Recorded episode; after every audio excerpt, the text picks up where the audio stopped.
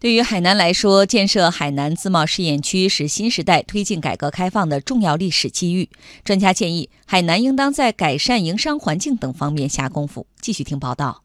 海南自贸区建设的靴子不久前落地，海南省表示将牢牢抓住这一历史机遇，扎实推进海南自贸区建设。池福林认为。建设海南自贸区，要在改善营商环境等方面有重大突破。首先就是市场开放，如何把市场活力充分激发起来？市场充分激发活力的一个条件，政府要提高办事效率，要走向一个便利化、法治化的一个路子。所以，海南利用地方立法权，在国家授权的前提下，应该加快相关的立法，使得它政策有透明度，尤其像产权保护、制度化、法治化方面走在前列。在海南自贸区建设方案中，服务业市场开放是一个重点。池福林认为，海南要以服务贸易为重点，着力建设具有世界影响力的海南国际旅游消费中心。海南，我想以服务业为重点的市场开放方面，会走在全国前列。比如说，打造具有世界影响力的呃旅游消费中心；比如说健康医疗；比如说教育文化这些市场开放方面，我想会加快推进。海南省副省长沈丹阳介绍，海南全岛将实施现有自贸区的所有试点政策。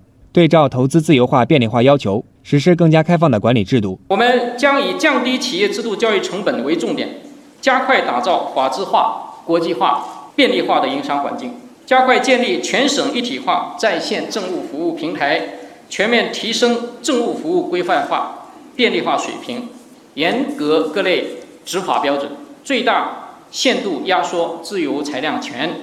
加快构建与国际贸易规则相接轨的体制机制，营造一流的营商环境。沈丹阳介绍，未来海南将充分借鉴国际先进经验，探索建设中国特色自由贸易港，在内外贸、投融资、财政税务、金融创新、出入境等方面探索更加灵活的政策体系、监管模式和管理体制，